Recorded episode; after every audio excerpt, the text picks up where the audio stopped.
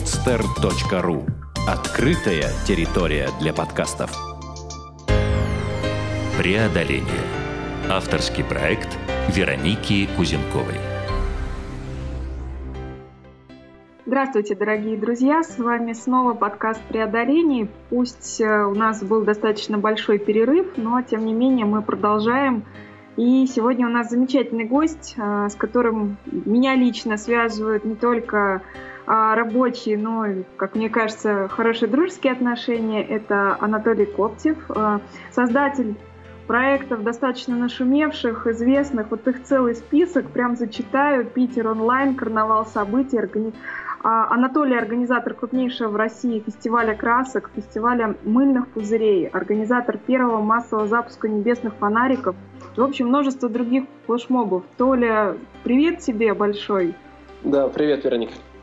А, на самом деле, конечно же, мы поговорим о проектах, э, которые я сейчас перечислила, но мне хотелось бы начать не с этого, благо формат подкаста предполагает э, разговор не только о деле, но немножко больше о жизни в целом и, том, и о том, какие сюрпризы она нам иногда преподносит. И мне бы хотелось э, начать, как говорится, сначала. Расскажи, пожалуйста, где и как прошло твое детство. Мне кажется, это будет важным для нашего дальнейшего разговора. Ну, мое детство, я родился в Ленинградской области, а, такой есть поселок Сосново, вот, это Приозерский район. И, собственно, до 17 лет, э, ну, вся моя жизнь э, прошла там. То есть, как бы, такой небольшой, там рядом еще даже, не, не в самом Сосново, а рядом есть поселок Раздолье. У нас а, население 2000 человек, 13 домов тогда стояло. Вот, из них там 5 пятиэтажных, остальные двухэтажные. Вот, такой маленький поселочек. А скажи, а что побудило тебя уехать? Э, это было поступление в ВУЗ, ну, традиционно там для 17 лет, или что-то другое? Вот что произошло? Ну, вообще начнем, э, что победило меня немножко изменить жизнь, да, я жил стандартно, как и все, и особо не собирался там куда-то выделяться, как-то там развиваться, что-то делать, э, просто в какой-то момент э, мне попалось несколько хороших людей по дороге, которые, так скажем, ну, они просто показали мне другую жизнь, что есть другая реальность, что есть другие возможности. Вот. И когда я переезжал в Питер, я уже понимал, что я не хочу возвращаться обратно в этот маленький поселочек, я бы хотел развиваться здесь. И, ну, как бы я переехал в Петербург изначально, конечно же, по учебе, учился здесь всего лишь там два года, после чего я понял, что мне это не интересно, и ушел с учебы, меня выгнали из общежития, и я три месяца ночевал а, в офисе одной организации при храме. Ну, вот, ну, можно сказать, что я жил в храме. Интересно, а можно я все-таки вернусь э, к моменту, мне кажется, он тоже важен. Ты говоришь, что встретил нескольких людей, которые показали тебе немножко другую жизнь. А можешь подробнее рассказать, что это были за люди и а, ну, как, бы, как, каким образом они смогли тебе, вот, тебя вдохновить? Угу. А, ну, на самом деле это просто, как, сказать-то, вот э, девушка, которая жила чуть ли там не закрытым образом, то есть она особо никуда не ходила, мне так казалось, из, из своего дома, да, и мне как бы я никогда не, не видел, у нас достаточно тесное а, общение в как бы маленьком таком поселочке, да, но суть в том, что она всегда стояла как-то особняком, она всегда отделялась.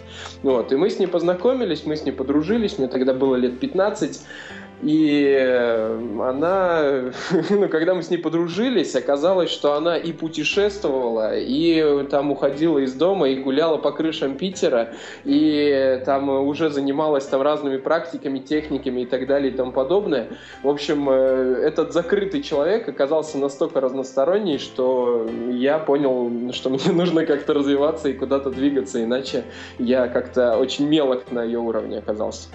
Вот. И, ну, как бы, я в результате, как бы, до сих пор развиваюсь и останавливаться не собираюсь. А, ну здорово. А, Толя, скажи, пожалуйста, а, вот у, твоя учеба там пара лет, и ты оставил ее. А что, что, ну, во-первых, все-таки, что было за направление, и почему решил оставить? Э, вот тоже такой интересный момент. Я хотел, когда собирался куда-то поступать учиться, я хотел пойти в колледж культуры и искусства на режиссуру. Мне казалось, что это интересно, мне, мне это нравилось, ну, как это выглядит, по крайней мере, да, и я хотел именно в этом направлении развиваться. Однако моя семья настояла на том, чтобы я поступал в этот же колледж, а, но не на режиссуру, а на, там у нас такое было, а, менеджмент в туризме и СКД, социально-культурная деятельность. Они мне объяснили, что это то же самое, что режиссура, только еще плюс менеджер в туризме. Вот. А, ну, как оказалось, когда я пришел уже учиться, как оказалось, что это совсем не так, и в результате я два года учился на менеджера в туризме, мне это, этого особо не хотелось, и делал я это только ради мамы, которая сказала, отучись вот этот год, а потом уже делай, что хочешь. Ну, вот я отучился тот год, который она меня попросила, а потом делал, что хотел, но учителя не давали мне уйти, поэтому я и второй год отучился. А вот делал, что хотел. Давай, наверное, уже об этом поподробнее.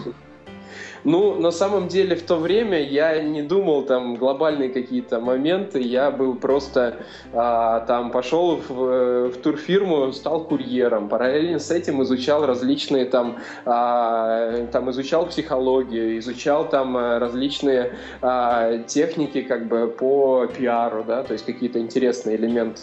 Ну, вот, собственно, то, что мне нравилось, я особо не занимался чем-то, ну, то есть также изучал режиссуру, а, работал в театре, театре.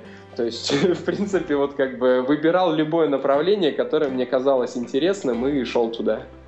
Вот. А потом уже, вот это была на самом деле, на мой взгляд, это была скучная, неинтересная жизнь еще. Вот. Она, интересная жизнь началась, когда я уже ушел из колледжа, и меня выперли из общежития, и я попал э, вот как раз-таки в храм, где я жил три месяца. Вот там уже интересная жизнь началась. А вот, ну да, ну, собственно, мне вот даже сложно какой-то другой вопрос задать. Что же это была за интересная жизнь? И вот вообще, во-первых, жизнь при храме, ну, я думаю, что не так много слушателей могут похвастаться таким опытом. Прошу подробнее. Ну и, конечно же, о том, чем ты занимался в это время.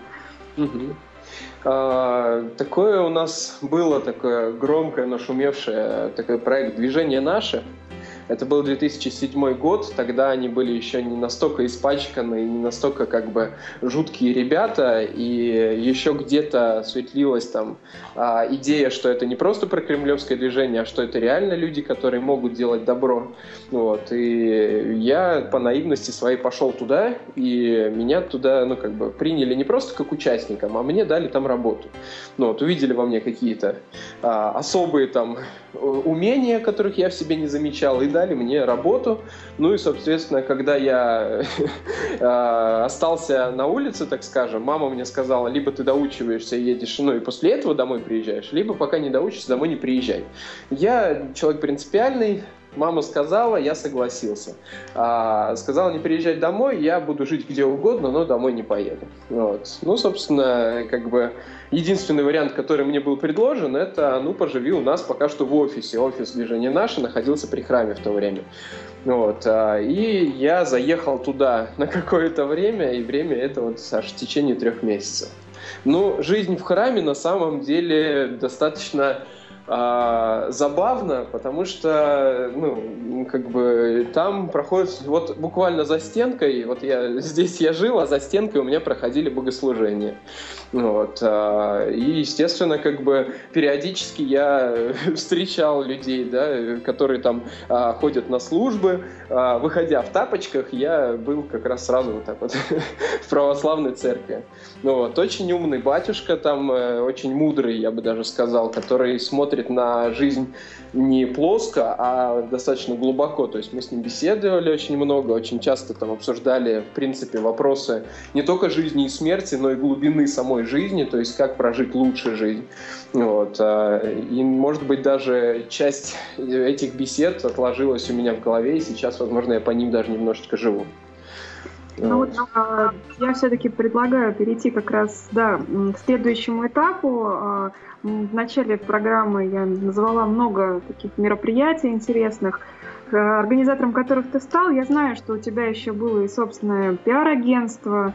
Вот, а, просто ну, насколько там а, ты хотел бы поговорить а, об этом, а, можно тоже затронуть. Но, наверное, сейчас а, хочу спросить о первом массовом мероприятии, которое ты организовал. Как вообще родилась идея и как это все происходило в реальности? А, ну, вот ты затронула пиар-агентство, да, это то, то, откуда, собственно, все пошло вырождаться, да, то есть все мои проекты, они начали развиваться именно из внутри пиар-агентства. И первая концепция вообще, да, первая мысль, почему я делал мероприятие, мне нужно было пиарить свое пиар-агентство, и как бы как его не пиарить, если, ну, если не шуметь, да, в информационном поле. Поэтому я начал делать мероприятия. Сначала это это были мероприятия липовые, то есть я созываю знакомых, делаю мероприятие и говорю, что это флешмоб, туда приглашаю пресса, а в результате по телевидению показывают там какое-то яркое такое насыщенное мероприятие, о котором никто не знал, но оно вот такое прошло в городе. Вот. Это были такие не сильно массовые мероприятия, но яркие. Извини, а... можно я тебя прерву? Хочется все-таки конкретики, а можешь привести пример какого-то такого мероприятия? Красные лопатки, например, вот у нас было такое мероприятие, это Красные лопатки проект, мы убирали снег, когда Матвиенко не могла этого сделать. Вот. Я собрал своих знакомых, а, нашел небольшого там спонсора, который дал нам денег на эти красные лопатки, и организовал это мероприятие, собственно, в городе. Оно стало событием года по версии Интерфакс. Вот. Ну, одним, одним из десяти событий года. Вот. А второй такой же проект — это женское движение XZ, которое также убирало снег в мини-юбках. Он произошел буквально через два месяца после этого и прогремел вообще на весь мир. Там более тысячи публикаций. А, по сути, также девушек мы набирали просто а, там среди знакомых, по знакомым, да, никакого движения XZ по факту не существовало, просто вот э, единственный член движения XZ был мужчина, женского только я.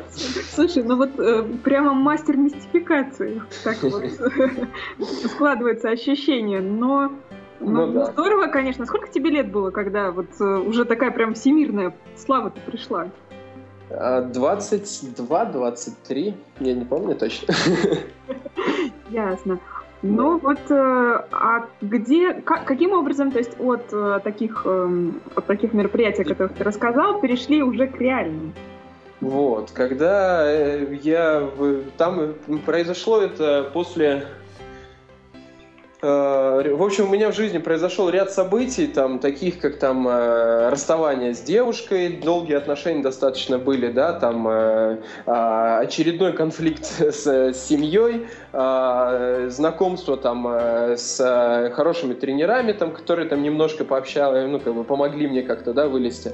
Вот, и у меня, как бы, после вот ряда событий пришло какое-то озарение, что мне, мне стало неинтересно заниматься заниматься просто вот таким вот липовым пиаром, мне хотелось сделать что-то настоящее, что-то вот что, что-то реальное, да, и я решил просто организовать какой-то флешмоб. Мне было без разницы, какой. Вот, мне нужно было как-то сделать его, естественно, как пиарщик, мне нужно было придумать название э, организатора, да, я придумал название, это Питер онлайн.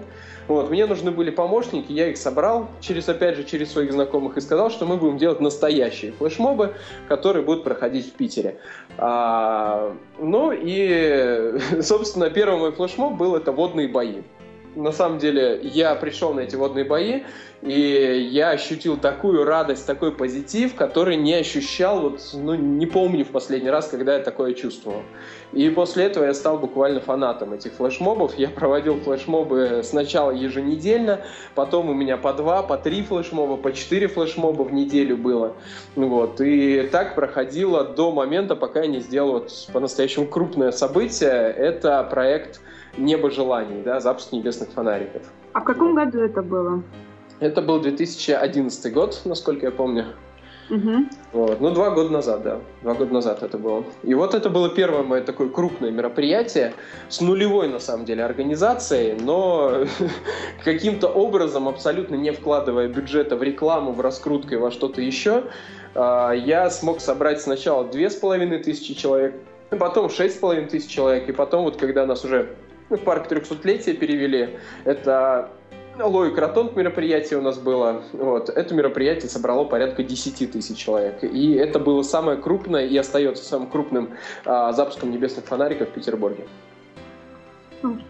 Круто и, конечно же, впечатляет. А, ну, понятно, что, наверное, небесные фонарики, ну, то есть кто их только уже потом не запускал, ты, скорее всего, как я понимаю из нашего разговора, просто стал первым в Петербурге, кто это вот, ну, так, на таком уровне сделал. Да, вот. а, да, а дальше а, как развивался проект. И, кстати, вот знаешь, мне кажется, ты немножко, скажем, скромничаешь, потому что, то есть без пиара и так далее, но ведь ты еще и очень здорово работаешь э, с точки зрения, там, как это сейчас называют, SMM. То есть социальные сети используешь для организации своих флешмобов и не только своих мероприятий. Вот здесь чуть-чуть прокомментируй, пожалуйста. Ну, да, в этом плане это было интересно. Я всегда изучал э, социальные сети, и даже когда в пиар-агентстве я был, я пытался продавать именно социальные сети до того, как это стало мейнстримом. Вот. То есть, когда еще это было не настолько модно продавать социальные сети, пиар в социальных сетях, мы уже пытались их э, продвигать каким-то образом. Нам говорили, что это несерьезно, это неинтересно. Вот. А, и меня это разозлило, и я в какой-то момент думаю, ну сейчас я вам покажу, насколько это несерьезно и насколько это неинтересно. И, вот тут вообще отдельная история с запуском фонариков была. А, дело в том, что когда я начал раскручивать, я решил, что этот проект раскручу по полной. Вот. Я не говорил, что я не занимался пиаром, я не занимался коммерческим продвижением, то есть я ни копейки не потратил в это, да, но самим пиаром, конечно же, я занимался, это я делал. Вот. И был момент, когда я звоню одной из компаний, которая продает фонарики, и предлагаю им стать спонсором данного мероприятия. Цифра спонсорства она сейчас должна просто повалить всех с ног, потому что это было а, полный генеральный спонсор, у меня должен был заплатить мне всего лишь 25 тысяч рублей. Да. Мне показалось, что этого достаточно. Но самое смешное, что компания, в которую я позвонил, которая являлась крупнейшим поставщиком фонариков на тот момент, потом мы ее перехватили, конечно же, мы продавали гораздо больше объема фонарей.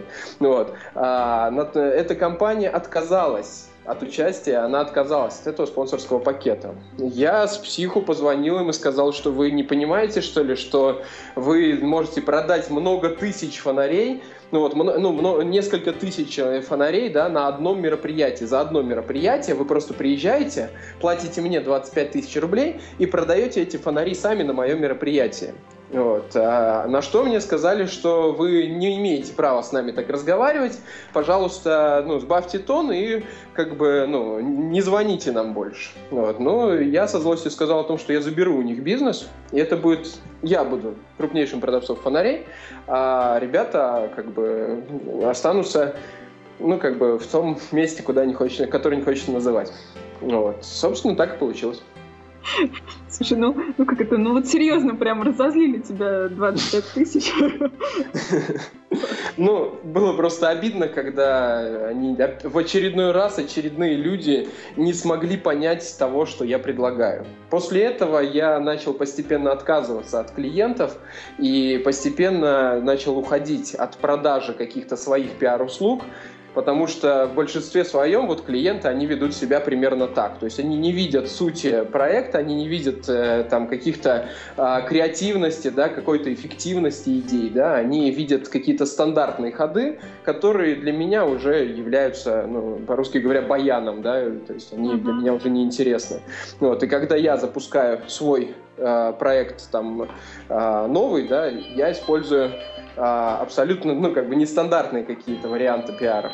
Вот. Для них это все черная какая-то, а, чер, черный квадрат Малевича, и они боятся у меня покупать такие услуги. Толя, а вот э, мы говорили о таких крупных мероприятиях, там даже 10 тысяч человек, ну, может быть, э, там, предыдущих. Вот мне, знаешь, что интересно? Когда а, ты впервые собрал такое количество людей, вот какие, во-первых, ну, то есть как, вот, как говорится, ночь накануне мероприятия, особенно вот первого крупного, а, какие были мысли, опасения, были вообще, или там была бессонная ночь? Вот как это все происходило? Потому что, ну, когда в первый раз а, готовишь такие вещи, ну, мне кажется, что ну, внутренняя там жизнь, она особенно такая бурная-то на самом деле. Да, на самом деле, мне сложно сейчас вспомнить, на самом деле, свои первые ощущения вот перед, перед первым своим крупным мероприятием. А, я могу сказать одно, что я вот первый, первый вообще такой крупный флешмоб, который там произошел там, а, ну, первое, на первое мое мероприятие мне было страшно потому что я боялся, что там никто не придет, или наоборот придет слишком много, приедет пресса или не приедет пресса, и так далее, и тому подобное. В общем, куча-куча-куча мыслей, куча вопросов, которые встают, потому что ты не знаешь просто, как это все разовьется, как это все пойдет, и ощущения реально, ну, как бы, ну, они прям, ну, захватывают, то есть в этот момент вся посторонняя жизнь, она уже не интересна. Все, что там вокруг происходило до этого, оно не интересует. Если были какие-то проблемы, их в этот момент уже нет, они все остались позади. Есть одна большая задача, которая вот находится завтра. И, и завтра будет нечто. Соответственно, это нечто должно пройти на ура, оно должно быть самым лучшим, и э, любое волнение, любые какие-то переживания. Самое главное понимание, что вот потом пришло уже со временем, да, что ну, на самом деле в последний день не надо ничего уже делать, ты уже ничего не сможешь изменить, суетиться не надо, нужно наоборот сбавить темп вот этой вот суеты всей и понять, что ты все, что мог, сделал. Если там что-то не доделано, сейчас время для того, чтобы вот как раз-таки сбавить темп, сбавить эту скорость мышления и ощутить вот эти какие-то кардинальные элементы, которые ты можешь изменить. Потому что всегда есть что-то, что надо поменять. Но есть жизненно важные перемены и перемены, которые особо ну, не важны. Вот главное это понимать, что вот их разделить, да, вот эти задачи на жизненно важные и не жизненно важные, да, и на следующий день, придя уже на мероприятие, решать именно жизненно важные задачи, потому что иначе, ну, это просто превратится в суету и мероприятие будет сломано. А еще лучше вообще ничего не решать и быть э, эталоном спокойствия для команды. Толя, вот э, все замечательно. А хочу спросить, э, точнее попросить тебя привести пример, э, вот конкретно, вот, потому что всегда э, это целое искусство отделить вот то самое важное от менее важного, когда ты находишься в стрессе, в ограниченном количестве времени, ресурсов и так далее. То есть, может быть, на примере какого-то из проектов, вот ты можешь рассказать, как, как это было в твоем случае, как ты это разделял? Ну, пример, вот недавно проект «Фестиваль красок» и последующие успешные действия, которые привели к такому успешному результату. Я не скажу, что это был последний день, чтобы, ну, ну как бы, здесь немножко корректировочку внесу, да, это было последний месяц подготовки, то есть это вот мы выходили на финишную прямую, месяц э, подготовки, то есть уже все, надо начинать работать. И тут я понимаю, что я не смогу сейчас успешно сделать что-либо, да, потому что вот реально нахожусь в этом нереальном напряжении, нужно его куда-то срочно сбавить. Я вечером иду на э, поезд, покупаю билет на вокзал, покупаю билет на поезд и уезжаю сначала там, по-моему, в Москву, потом в Волгоград, потом в город Элиста вообще. Вот. Э, это отдельно там проект был, я ночевал каждую ночь в новом месте, вот, э, ну, это для себя запустил. Но здесь вот это был для меня такой расслабляющий отдых, то есть я сменил обстановку для того, чтобы как раз-таки, ну, вот успокоить вот эти все переживания, нервы и так далее. Вот. Мой отъезд привел к тому, что у меня из команды ушло несколько человек. Они испугались, что может ничего не получиться, может все развалиться и так далее и тому подобное. Но на обратном пути, когда я ехал уже обратно, я понял, что важно не самому решать все задачи, а как раз-таки ну, найти людей, которые в команде решат их. Иначе ну, можно как бы реально запариться очень сильно. Вот. И на обратном пути я расписал э, так скажем, в большом вот в этом вот, да, мероприятии я расписал мини-проекты, да, какие-то, которые нужно также решить. То есть у меня там, например, за продажу билетов отвечал один человек, за э, работу с партнерами другой человек, да, за работу со спонсорами третий человек. И таким образом, да, э, может быть, этих людей еще не было, но был функционал, который я мог раздать. Вот. И ну, благодаря вот этой поездке, да, благодаря вот этому переосмыслению, у меня появился не только функционал, но и я понял, как это передать людям. И когда я приехал, когда, когда я пришел, и как бы по сути а, у меня уже практически не было команды, у меня осталось там буквально несколько человек, которые а, сидят и мнутся, оставаться или нет. Я за там три дня я организовал эту команду, набрал новых людей, собрал новых как бы э, там помощников и получилась достаточно, ну я считаю, золотая команда, не без косяков без косяков не бывает, вот, но для меня это очень ценные ребята, которые вот э, смогли сделать все замечательно, и в последний день перед мероприятием я на самом деле ложился спать, ну, чуть ли не с улыбкой на глазах, потому что я понимал, что сейчас будет какой-то грандиозный проект, грандиозное мероприятие, а я все, что смог, сделал. А, Толя, ну тогда вот еще несколько слов о фестивале красок, потому что ну, это такое, по сути, как мне кажется, центральное событие этого года, а, которое ты сделал ну, вот на данный момент.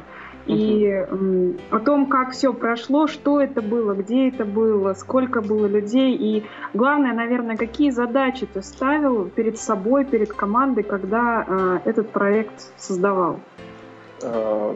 Так, было мероприятие 13 июля на стадионе «Арсенал». Это где-то в Калининском районе, насколько я помню. Вот, э, это недалеко от Металлистов и Луначарского, вот там вот стадион находится.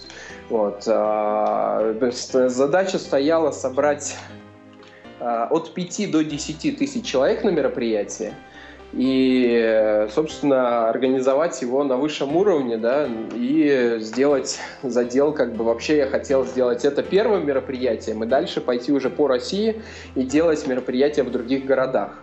Вот. А потом возникла проблема, во-первых, с городами, потому что в городах люди а, оказались не полноценно, ну, самостоятельно не, не могущими организовать, то есть им нужны финансы дополнительно, им нужны какие-то еще поддержка и тут, и там, то есть, в принципе, они получили пиар, много где, во многих городах пропиарено мероприятие «Фестиваль красок», но не реализовано, потому что организаторы в какой-то момент отвалились, слились и что-то еще. Ну, сейчас я принял решение, что я не буду буду больше так работать с внешними организаторами, это будет только своя команда.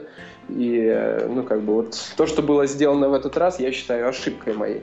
Вот. Однако вот в Петербурге тоже возникла проблема.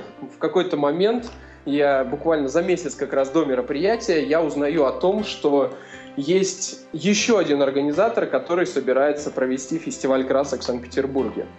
Вот, а, ну, естественно, что, что еще страшнее оказалось, это мероприятие. У нас было мероприятие по билетам. Билеты стоили а, там э, льготные 300, обычные 600 и VIP 3000 рублей стоили. Соответственно, а, как бы у него вход был свободный что делало ему огромное преимущество. Он запустил свое мероприятие за неделю до моего. То есть у меня 13 у него 7 -го. Ну, вот. вот это была самая сложная задача, которую мне пришлось решить. То есть, когда, когда ты стоишь перед выбором, на тот момент у меня было продано что-то порядка 500 билетов, если учесть, что я собираюсь собрать 5000 человек, да, и есть такой конкурент явный, который может меня переплюнуть, да, то это было тяжело. Вот. Осложняло ситуацию то, что денег не было, все деньги были, ну, тратились либо на краску, либо там а, на другую подготовку. А, на пиар у меня была возможность потратить всего 28-30 тысяч, 30 тысяч рублей. Вот. А, и ну, мне нужно было там принимать очень жесткие решения. То есть, например, в какой-то момент я а, нашел, как отстроиться от конкурента. Я сказал о том, что у нас вход платный, но краска будет бесплатна. Вот. Естественно, он такого себе позволить не смог. Вот. И у него краска в результате была платной, но вход бесплатный. Вот. А дальше а, его мероприятие, за неделю до его мероприятия, я говорю о том, что в этот день у нас будет флешмоб. Вот. А, и, ну, как бы, опять же, это сработало на ура, потому что все восприняли его мероприятие как нашу репетицию, то есть подготовку к его мероприятию, ой, к нашему мероприятию. И мы получили в два раза больше аудиторию, также благодаря ему. То есть э, я из минуса сделал плюс. Ну, ну конечно, хитрецы, ну что тут скажешь? Ну, Э, хочешь жить, умей вертеться. Здесь это вот такая наглядная иллюстрация. Вижу, что не все просто, а вот сам день мероприятия. Вот просто по рассказу понятно, что все далеко не гладко было, и было много трудностей. Но вот э, что, что в итоге получилось, несмотря на все вот эти нюансы? Мое личное мнение по поводу того, что в итоге получилось. Получилось, во-первых, нереально длинная очередь я вспомнил Москву и первый Макдональдс, как бы, потому что э, очередь была больше километра. Люди стояли в очереди по полчаса, по 40 минут на самом деле. Вот. А, это, это проблема входа, потому что вход, и причем самое смешное, что на входе человек, ну почему долго держал очередь, я ему звоню по рации, он мне говорит, я не могу найти цепочку, которую бы мы могли, ну как бы подключать, чтобы ну, люди не проходили, а, ну проходили порциями. И он минут 10 искал эту цепочку, а в это время а, народ э, прибавлял не просто там, прибавлялся там десятками, да, они приходили сотнями людей, и сотни людей буквально вот такой толпой валили туда. Ну, то есть буквально там за 10 минут мы собрали еще порядка тысячи человек в очередь. Вот. А вторая проблема, которая была реально серьезная, жесткая, это проблема с выдачей краски. Здесь э, подвел другой человек, который, с которым было договорено, что э, выдача, ну, два человека, да, выдача краски будет, э, пункт выдачи краски будет стоять за чуть ли там неприступными стенами, такими барьерами, которые не смогут никто не прожать, не снести. В результате там были маленькие такие хрупкие алюминиевые, ну, как бы, ограждения. Вот. А а второй момент, второй человек просто вовремя не начал выдавать краску и неправильно организовал выдачу краски. То есть вместо того, чтобы как было запланировано, как было обработано, эта выдача проходила быстро, да, выдача в результате замедлилась э, в несколько раз, и, ну, как бы из-за этого люди были очень многие недовольны. То есть их вот эти два пункта, они реально сместили. Ну, вот, это минусы. А из плюсов, что мне очень понравилось, это человек, который занимался партнерами, нашел достаточно много развлекательных партнеров, то есть развлекательных площадок, и у нас там было ну, практически все. Если убрать краску, это все равно стоящее, яркое, незабываемое мероприятие, которое люди бы, вот они пришли бы туда, и у них бы получился хороший выходной.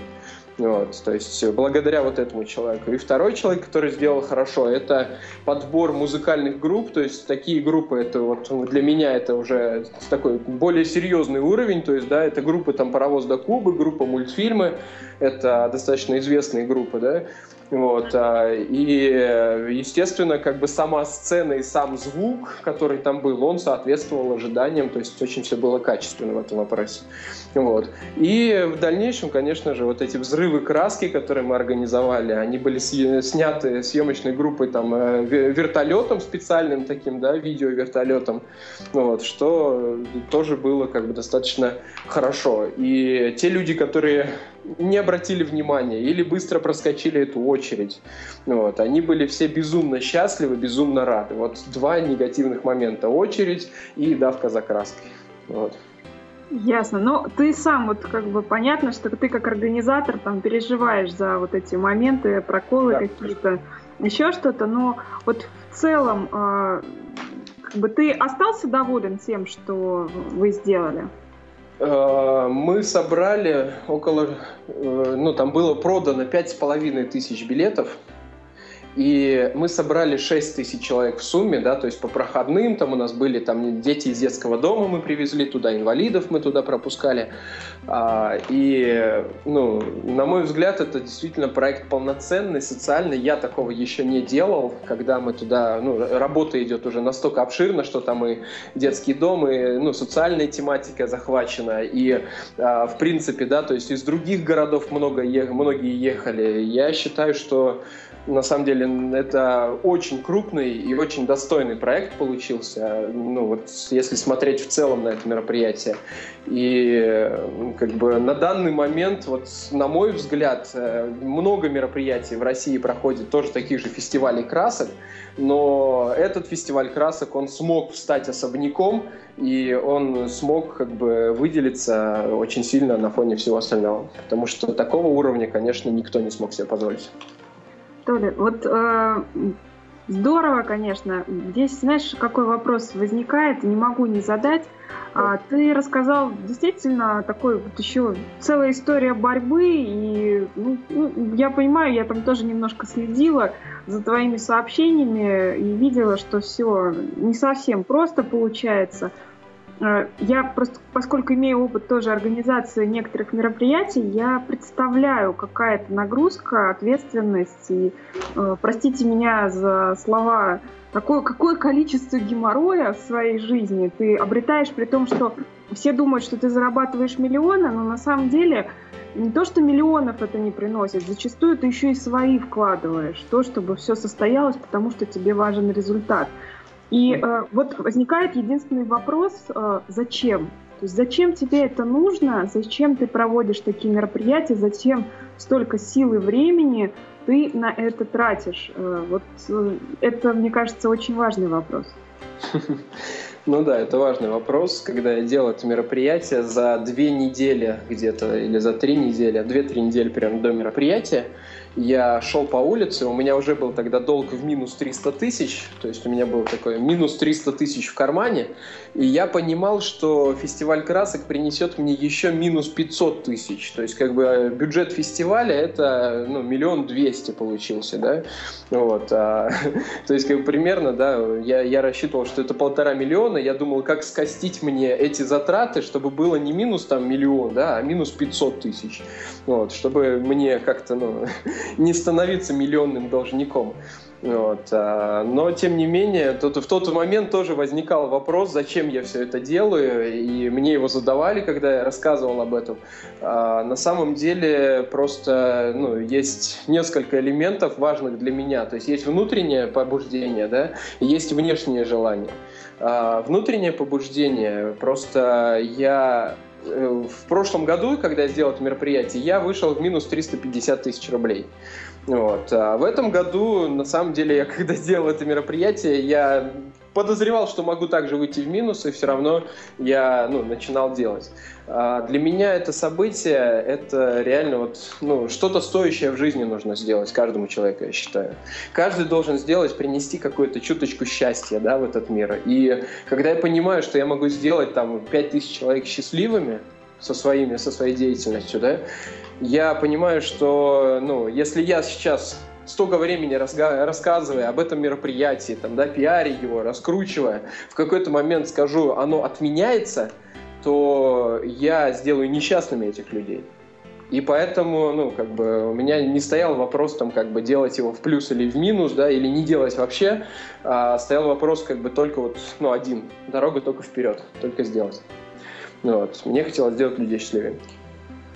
А, вот э, это касается и этого мероприятия, но, как понимаю, в принципе, вот читая тебя, у тебя там интересные достаточно сейчас э, записки, заметки идут, э, и вот это некая философия уже целая складывается о том, что ну, как бы твоя деятельность здесь должна вот кому, кого-то еще делать счастливым, то есть некий такой созидательный момент. Вот mm-hmm Просто мне хотелось бы, чтобы ты поделился, потому что я знаю, что тебе есть чем поделиться этими мыслями.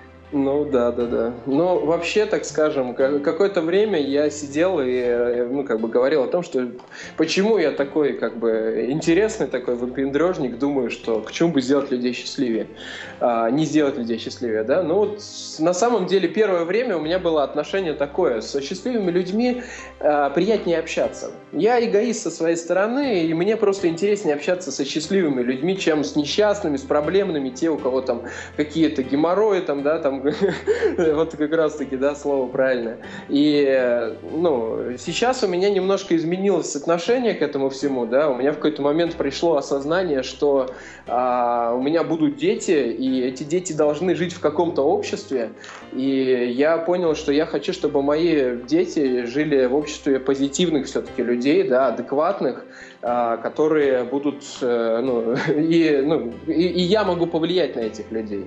Сейчас, делая эти мероприятия, да, я оставляю внутри них след, который а, даст какие-то ростки, и эти там, это молодежь, да, эти люди, которые приходят ко мне, а, я делаю в основном безалкогольные мероприятия, ну, как бы, в принципе, против алкоголя сам, вот, а, и, ну, я стараюсь вырастить, вырастить, как бы, адекватную аудиторию, адекватную адекватное общество, в котором будут расти мои дети. Вот. Серьезная, серьезная заявка на победу. Ну да, сейчас вот мы готовим новый проект. Вот прямо вот в этот момент мы а, до, до того, как а, начали общаться в этом подкасте, мы прорабатывали один из текстов новых а, проект, который, ну как бы лозунг которого это «Живи настоящим, будь собой, позволь себе быть счастливым». Вот. Э, по сути, это концепция вот карнавала событий, которую мы сейчас прорабатываем и развиваем а, до уровня уже более профессионального, нежели просто слова.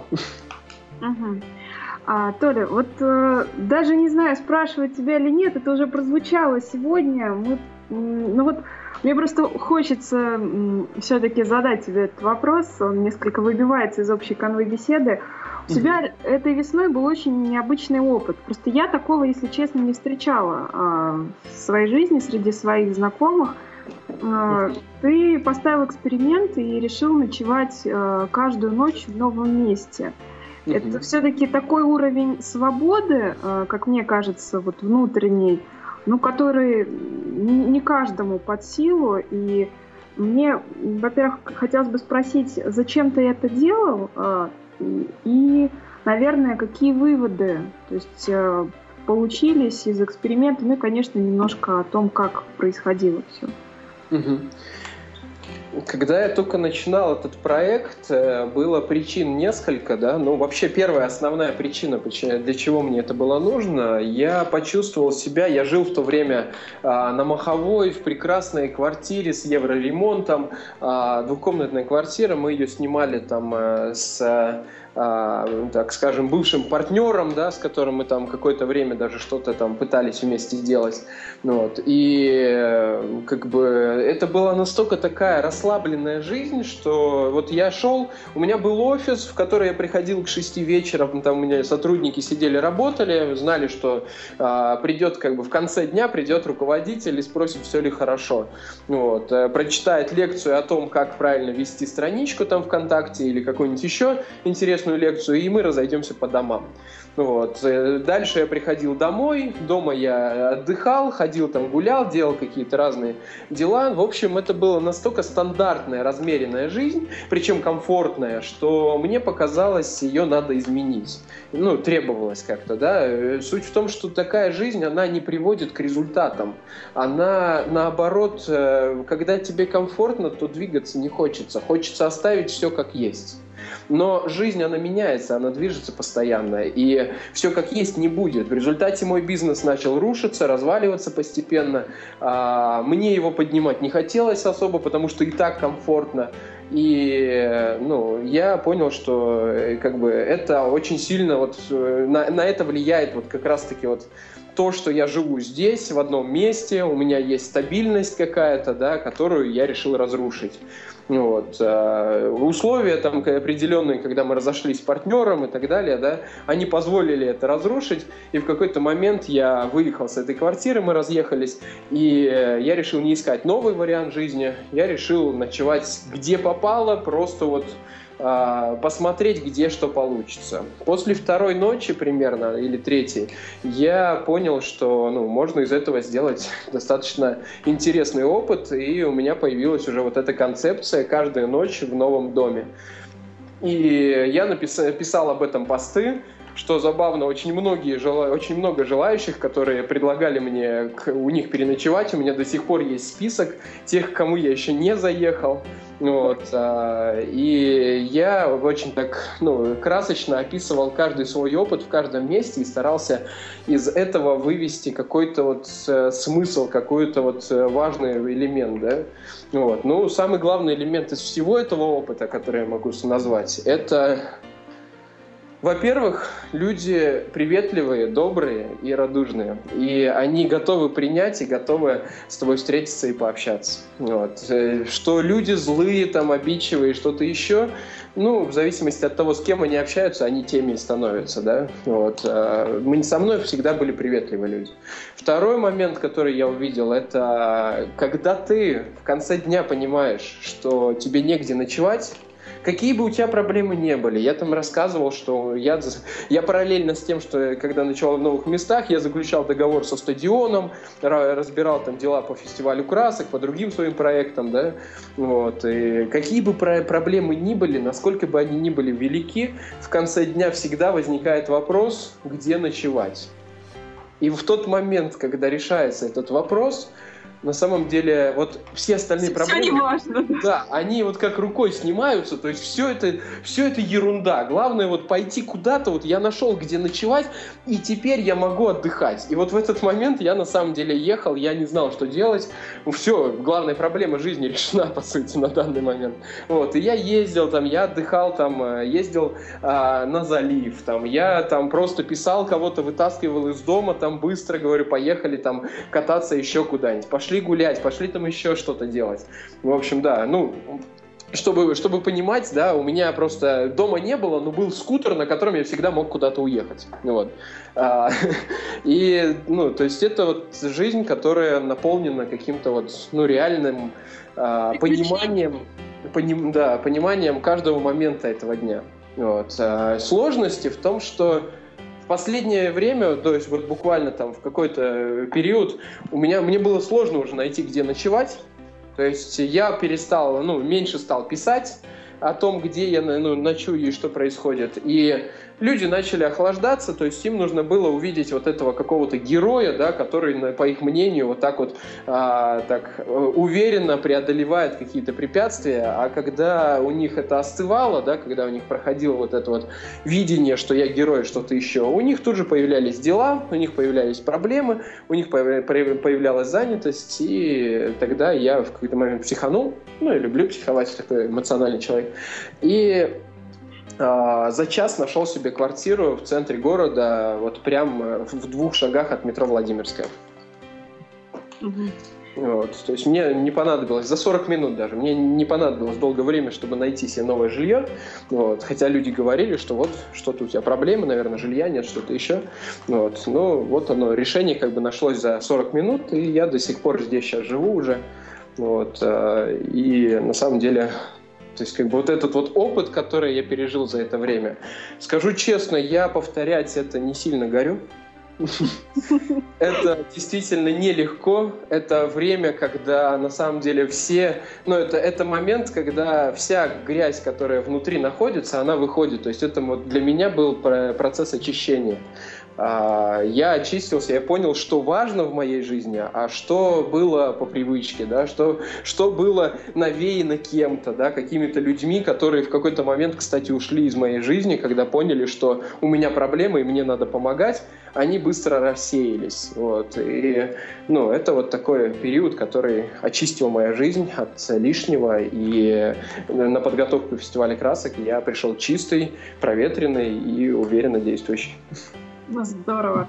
Слушай, ну, мне вот э, хотелось услышать из первых уст, так сказать, э, историю эту. И спасибо тебе большое, что поделился. Э, мы уже будем потихонечку завершать нашу беседу, хотя для меня она очень интересная, но есть несколько вопросов, которые я всегда задаю гостям проекта «Преодоление». Обязательно хочу задать их тебе.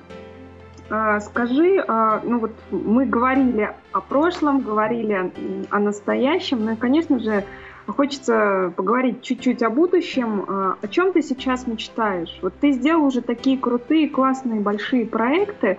Вот какую гору ты целишь сейчас?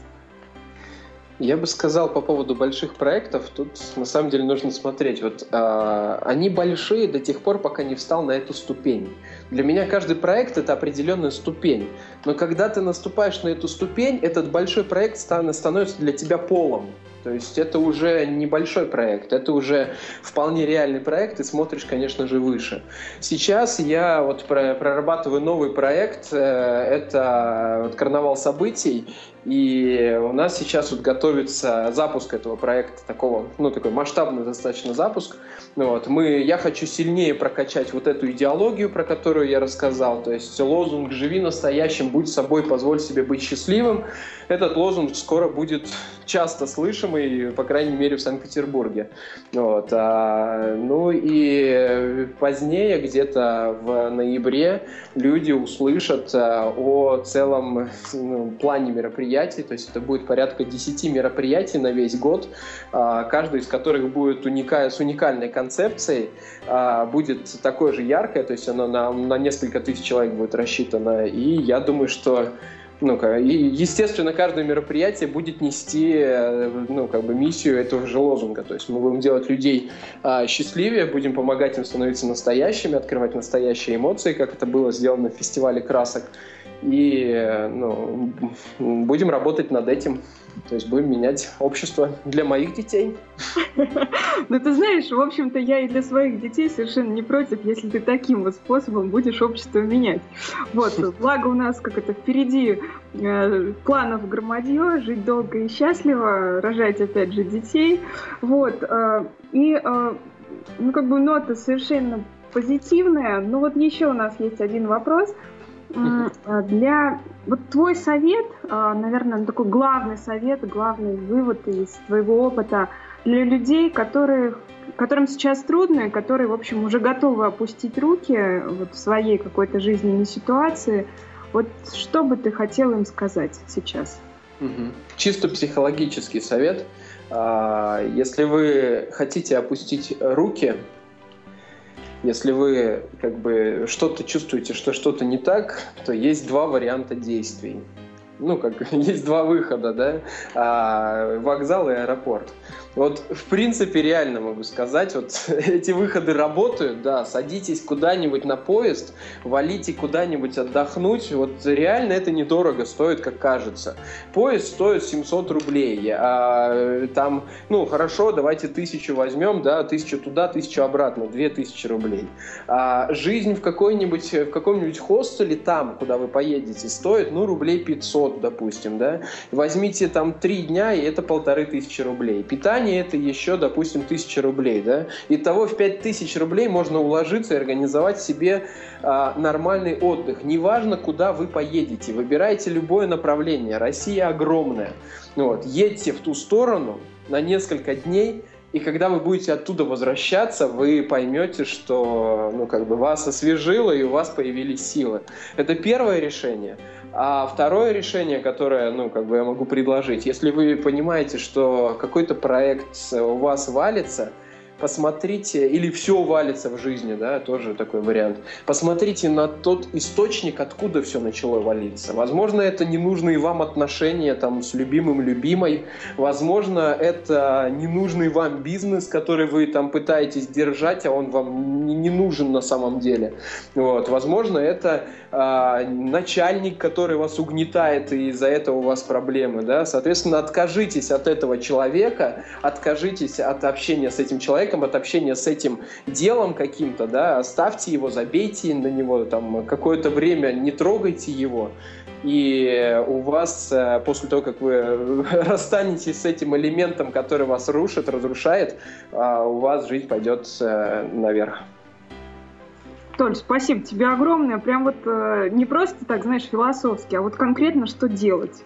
Вот, вот за это отдельное просто спасибо, потому что я думаю, наши слушатели уже поняли, что ты человек действия, дела, и, в общем, я тебе искренне желаю, чтобы у тебя все получилось и дальше так, как ты хочешь. И мы действительно, я уверена, еще много раз услышим каких-то замечательных проектах.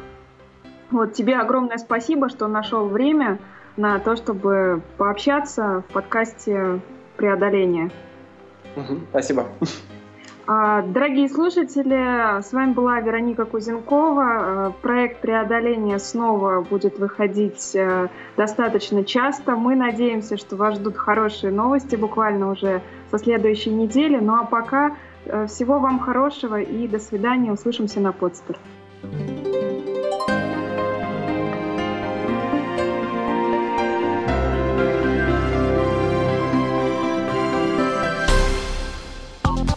Сделано на podster.ru Скачать другие выпуски подкаста вы можете на podster.ru